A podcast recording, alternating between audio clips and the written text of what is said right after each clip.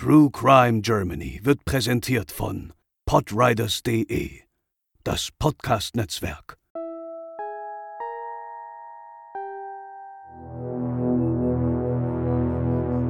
Thies war ein gutgläubiger junger Mann, der auf eigenen Beinen stehen wollte. Doch sein Leben verlief nicht so, wie er es sich erhoffte. Ein befreundetes Ehepaar bot ihre Hilfe an, doch das wurde ihm zum Verhängnis. Heute bei True Crime Germany, Thies F. versklavt und ermordet.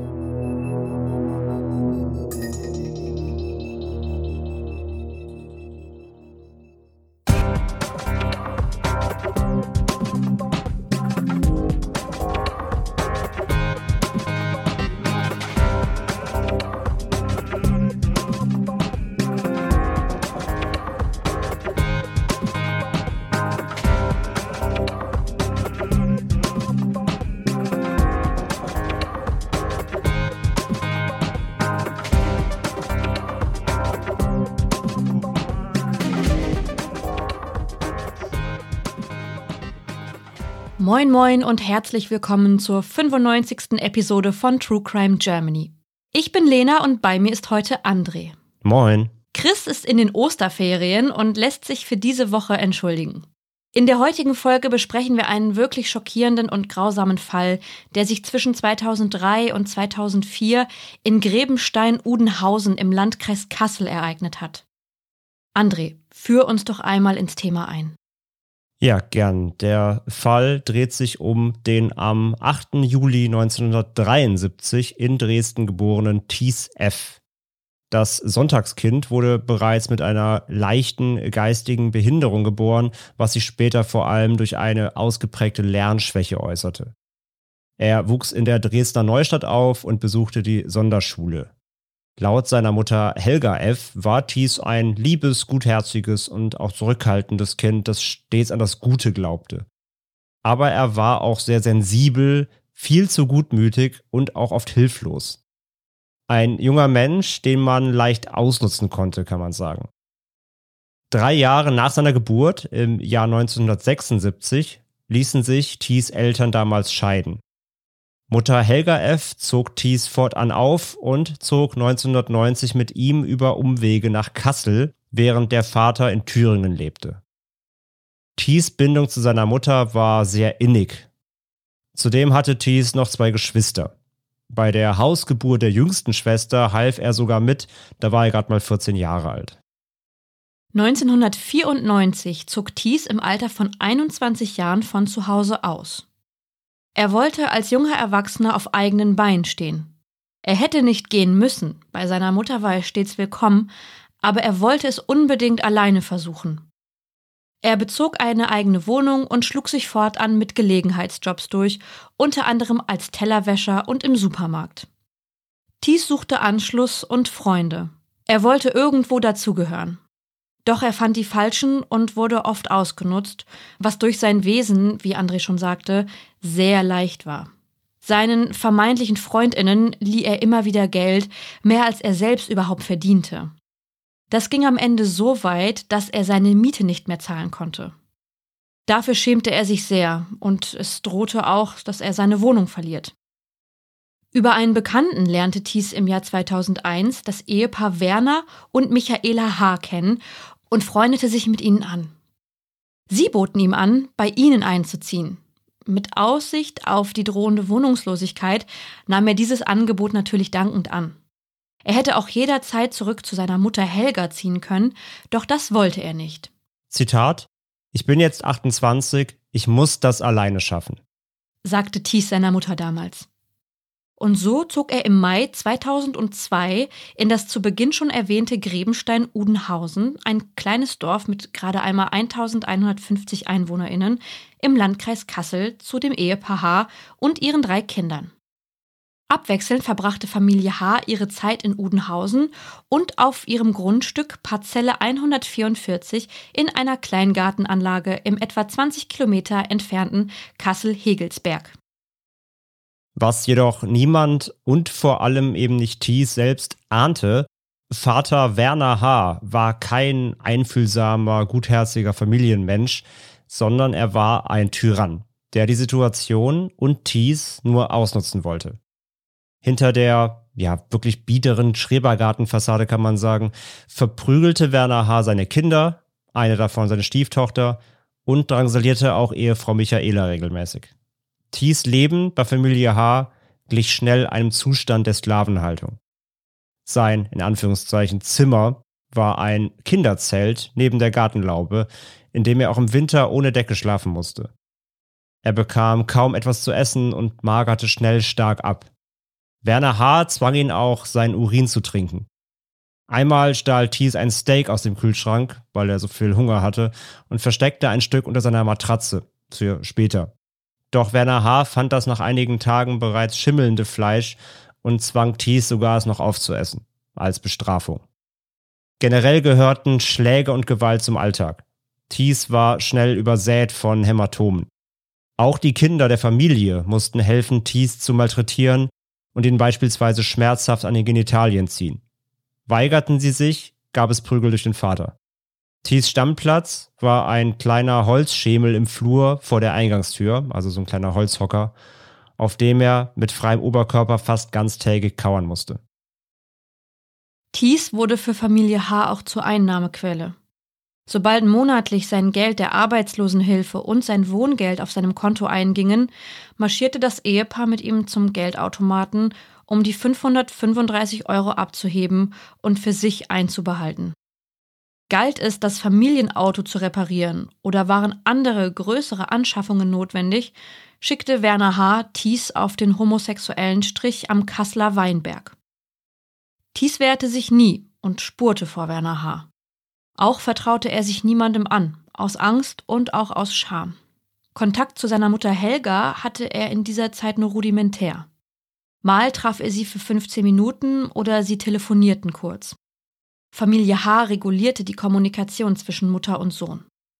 Irgendwann untersagte die Familie den Kontakt komplett.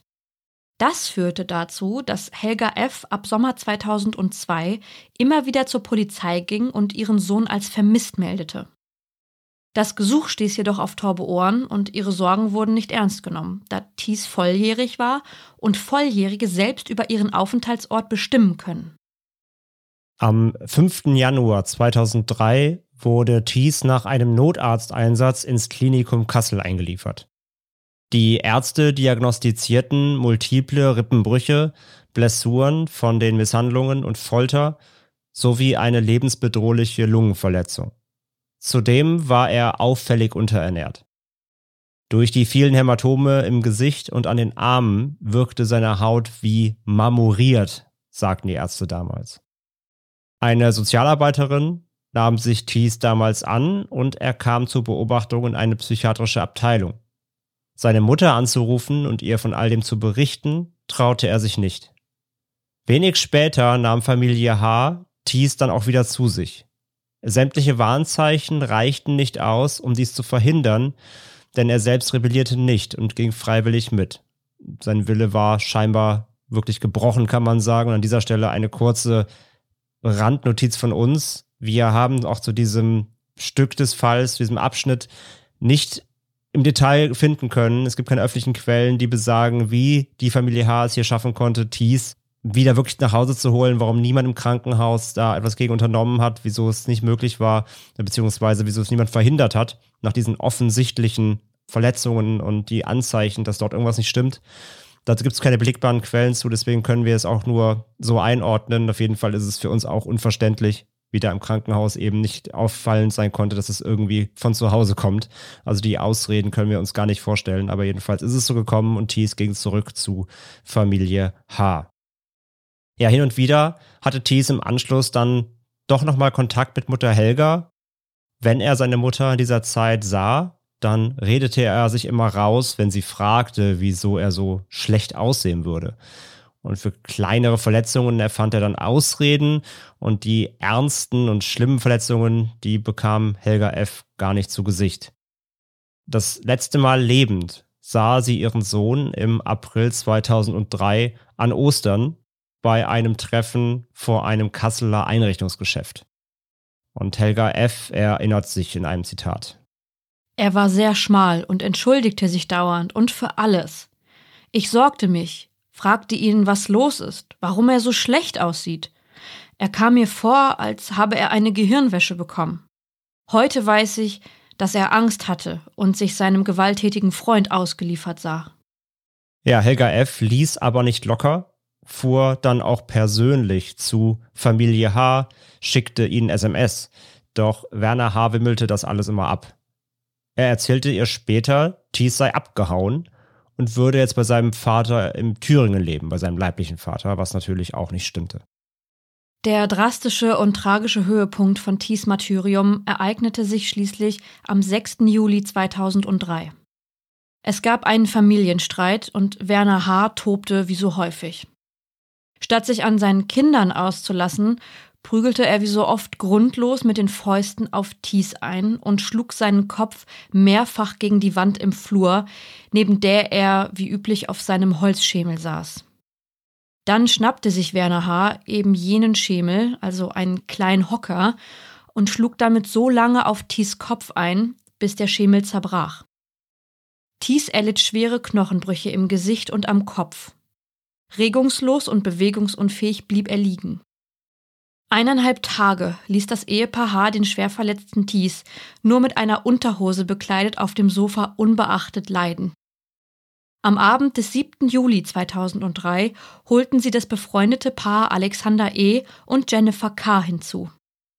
Alexander E. ging oft bei ihnen ein und aus, wusste schon lange um die Situation und wie Thies behandelt wurde.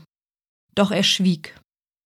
Vor Gericht sagte Alexander E. später: Zitat: Er sah schlimm aus. Sein Körper zeigte alle Farbschattierungen auf.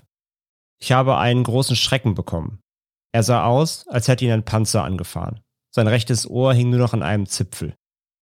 Werner Haas Plan war es, Richtung Thüringen zu fahren und Thies dort irgendwo auszusetzen. Dann könnte er später erzählen, er wäre abgehauen und auf dem Weg zu seinem leiblichen Vater gewesen. Thies sagten sie, sie würden ihn zu seiner Mutter bringen. Das gab ihm kurz Kraft und sie brachten ihn zum VW-Bus der Familie, doch schon wenige Meter vorher sackte er zusammen und musste getragen werden. Zitat, er hatte Tränen in den Augen und sagte, dass er noch einmal seine Mama sehen wollte. Zitat Ende, sagte Jennifer Carr später im ersten Prozess. Auf der Fahrt Richtung Thüringen hörte Thies jedoch irgendwann auf zu atmen und sein Puls verschwand. Er erlag in der Nacht zum 8. Juli 2003 seinen schweren Verletzungen, seinem 30. Geburtstag. Kurzum, änderte man den Plan. Sie hielten auf einem Rastplatz an der B7 bei Lengröden nahe Eisenach und legten Thies Leiche hinter einem Holzstapel ab, knapp 100 Kilometer von Grebenstein-Udenhausen entfernt. Es sollte so aussehen, als sei es ein Unfall gewesen. Zehn Tage später, am 18. Juli 2003, wurde Thies Leichnam entdeckt und als unbekannter Toter in die Rechtsmedizin in Jena gebracht und der Tote konnte nicht identifiziert werden, was dazu führte, dass Helga F. in den darauffolgenden zwei Jahren nichts vom Schicksal ihres Sohnes erfuhr. Und Helga F. sagte später, Thies war sehr religiös. Ich klammerte mich immer wieder an alle möglichen Geschichten und habe mir sogar gesagt, er könnte in ein Kloster gegangen sein. Sie versuchte, ihren Sohn mit Hilfe von Zeitungsannoncen und mit Hilfe des Roten Kreuz zu finden. Doch die Anstrengungen waren ergebnislos. Anfang 2005 kam dann jedoch die Wendung. Mitwisserin Jennifer K. wollte nicht länger schweigen und wandte sich an die Polizei. Im März 2005 meldete sich daraufhin die Kasseler Polizei bei Helga F. und Thies leiblichem Vater. Man brauchte eine DNA-Probe aufgrund eines Leichenfundes. Diese wurde abgegeben und es dauerte dann nochmals viele Monate, bis endlich eine Rückmeldung der Polizei kam. Am 13. Dezember 2005 erhielt Helga F. dann endlich die Nachricht und traurige Gewissheit. Die gefundene Leiche war Thies F. Ihr Sohn war tot und das bereits seit zweieinhalb Jahren. Werner und Michaela H. wurden aufgrund des Geständnisses von Jennifer K. angeklagt, ebenso wie ihr Freund Alexander E. Im November 2006 begann der Prozess vor dem Landgericht Kassel. Jeden einzelnen Prozesstag saß Helga F. im Gerichtssaal und verfolgte, wie immer mehr Details über das Martyrium ihres Sohnes ans Licht kamen. Oft musste sie den Saal unter Tränen verlassen. Im Prozess kam zudem heraus, dass auch Nachbarn von Familie H. zwischenzeitlich Verdacht schöpften, dass im Haus etwas nicht stimmt, aber sie unternahmen nichts. Außerdem kristallisierte sich heraus, dass sich Werner H. auch sexuell an seiner Stieftochter verging. Das düstere Bild von ihm zeichnete sich Tag für Tag drastischer ab. Im Juni 2007 fiel dann das Urteil. Werner H. wurde wegen versuchten Mordes und gefährlicher Körperverletzung zu einer Haftstrafe von acht Jahren und drei Monaten verurteilt. Seine Frau Michaela H. wurde wegen versuchten Mordes zu vier Jahren Haft verurteilt. Und Alexander E. zu zwei Jahren auf Bewährung wegen Beihilfe. Der Vorsitzende Richter begründete das Urteil damit, dass TSF nicht durch, Zitat, aktives Handeln zu Tode gekommen sei, sondern durch Unterlassen. Mutter Helga F. äußerte sich nach Bekanntmachung des Urteils wie folgt. Es gibt oft dunkle Momente, da weiß ich nicht ein noch aus. Und dann noch die Gewissheit, dass seine Mörder mit so wenig Jahren davongekommen sind. Rechtsanwalt Bernd Pfläging, der Helga F. als Nebenklägerin vertrat, legte Revision gegen das Urteil ein. Und 2008 hob der Bundesgerichtshof das Urteil wegen versuchten Mordes tatsächlich auf und verlangte eine Neuprüfung auf Mord. Am 10. März 2009, also wieder ein Jahr später, folgte der Prozessauftakt der Neuverhandlung. Werner und Michaela H. hatten sich inzwischen scheiden lassen. Erneut saß Helga F. an jedem Verhandlungstag im Gerichtssaal und hoffte diesmal auf eine in ihren Augen gerechtere Strafe. Eineinhalb Monate später, am 29. April 2009, fiel das neue Urteil. Werner H. wurde vom Landgericht Kassel wegen Mordes zu lebenslanger Haft verurteilt. Damit folgte die Kammer dem Prüfungsansatz des Bundesgerichtshofs. Die Staatsanwaltschaft hatte indessen elf Jahre gefordert. Seine inzwischen geschiedene Ex-Frau, jetzt hieß sie Michaela N., wurde zu vier Jahren Gefängnis verurteilt. Eine diagnostizierte Persönlichkeitsstörung und vor allem ihr umfangreiches Geständnis wirkten sich strafmildernd aus. Da sie zudem bereits seit der ersten Verhandlung in Untersuchungshaft saß, musste sie die Haftstrafe dann nicht mehr antreten. Zitat Die Tat war nicht von langer Hand geplant, Vorsatz sehen wir nicht, Zitat Ende, sagte der Richter in der Urteilsbegründung. Nochmals Zitat, aber es war Mord, weil der Tod billigend in Kauf genommen wurde. Zitat etwas Genugtuung ist dabei. Vielleicht kann ich jetzt einen Schlussstrich unter das Verfahren setzen. Vergeben kann ich nicht, Zitat Ende, sagte Thies Mutter Helga F. nach der Urteilsverkündung. Ihr fehlte darüber hinaus all die Jahre das Geld, ihren Sohn in ihren Heimatort überführen und dort bestatten zu lassen. Am 30. August 2010 konnte sie sich diesen Wunsch mit Hilfe von Spendengeldern von Spiegel Online-Leserinnen endlich erfüllen sieben Jahre nach dem Tod ihres Sohnes. Thies F. wurde auf einem Friedhof in Weimar im Landkreis Kassel in einem blauen Sarg beigesetzt, seiner Lieblingsfarbe. Zudem ziert ein schwarzer Stein das Grab.